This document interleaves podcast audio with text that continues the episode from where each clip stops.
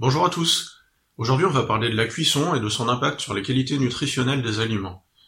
Alors, la première chose à savoir, c'est que les aliments sont impactés par la cuisson à la fois par la température de cuisson et par la durée de la cuisson. Donc l'effet le plus connu probablement, c'est la dégradation des vitamines, qui sont euh, détruites à la chaleur tout simplement à des températures différentes d'une vitamine à l'autre. Mais ce n'est pas tout. Dans ce livre, L'alimentation ou la troisième médecine, le docteur Jean Seignalet a listé tout un tas de modifications moléculaires qui ont lieu sur les aliments par l'effet de la cuisson.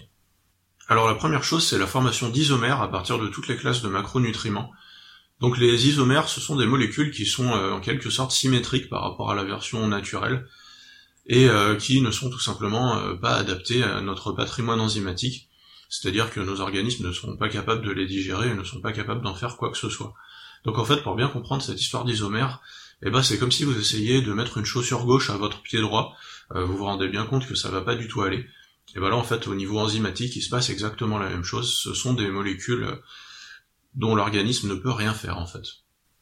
On a aussi la formation de dérivés carboliniques à partir des acides aminés qui proviennent des protéines.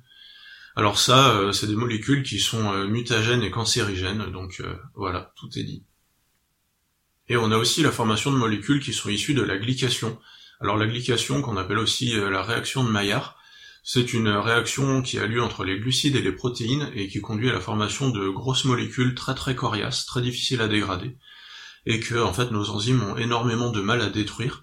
Donc c'est des molécules qui vont avoir tendance à s'accumuler et qui vont poser des problèmes d'encrassage et d'élimination. Et alors par rapport à la formation de toutes ces molécules, le docteur Seignalet a constaté un seuil qui se situe à 110 degrés, à partir duquel en fait euh, toutes ces molécules sont produites en, bien plus grande quantité. Donc là on comprend bien qu'il va y avoir un grand intérêt à rester en dessous des 110 degrés pour la cuisson des aliments. Et maintenant qu'on sait tout ça, je vous propose dans les prochaines vidéos qu'on passe en revue tous les modes de cuisson courants pour voir un petit peu lesquels sont les plus intéressants et lesquels sont plutôt à éviter. Merci beaucoup de m'avoir écouté et à bientôt.